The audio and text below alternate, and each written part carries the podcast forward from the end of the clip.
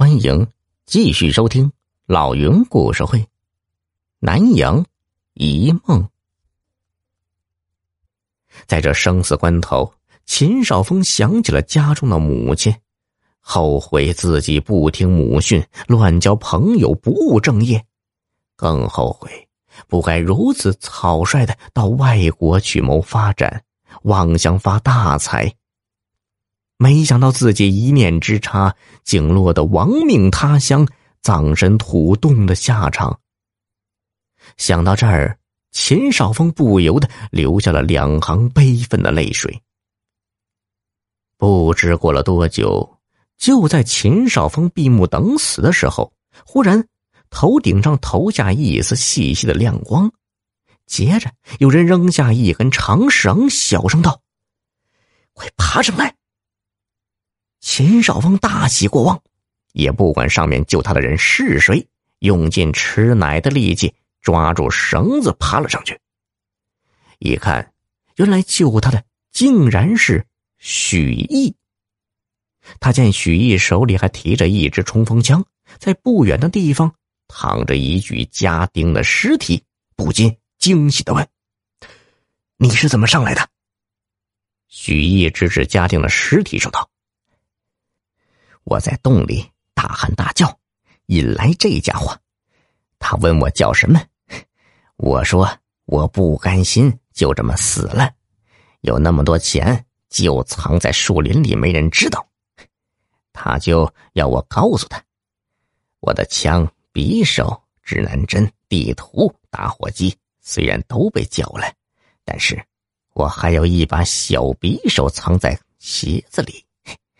他们没有搜到，我一上来就干掉了他。死里逃生的秦少峰不禁热泪盈眶，他顾不得赞扬许毅，急切的说道：“快，快去救毛思敏！”两人又跑到不远处的土洞旁，掀开压在土洞上的石板，扔下长绳，可半天都没有反应。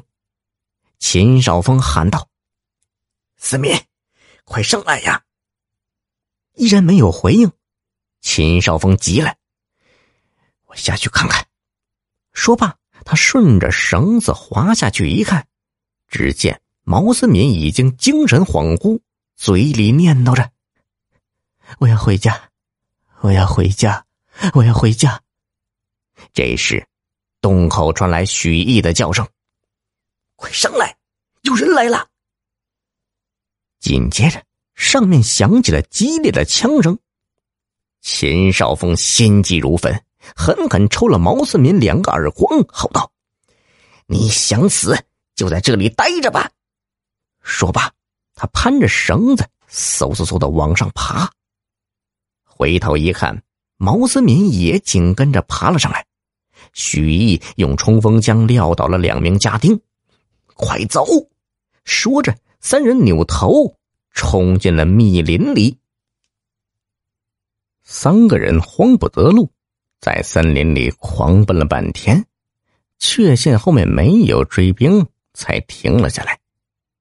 这时，他们迷路了，在丛林里转悠了四天，还是没有找出出路。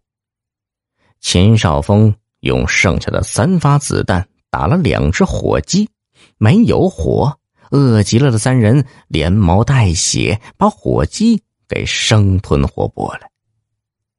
这时天空下起了雨，大雾又开始在森林里升腾起来。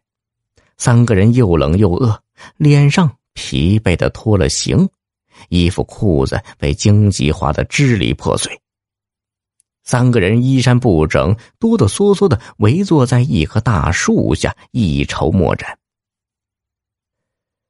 唉，如果再走不出去，我们就只有等死了。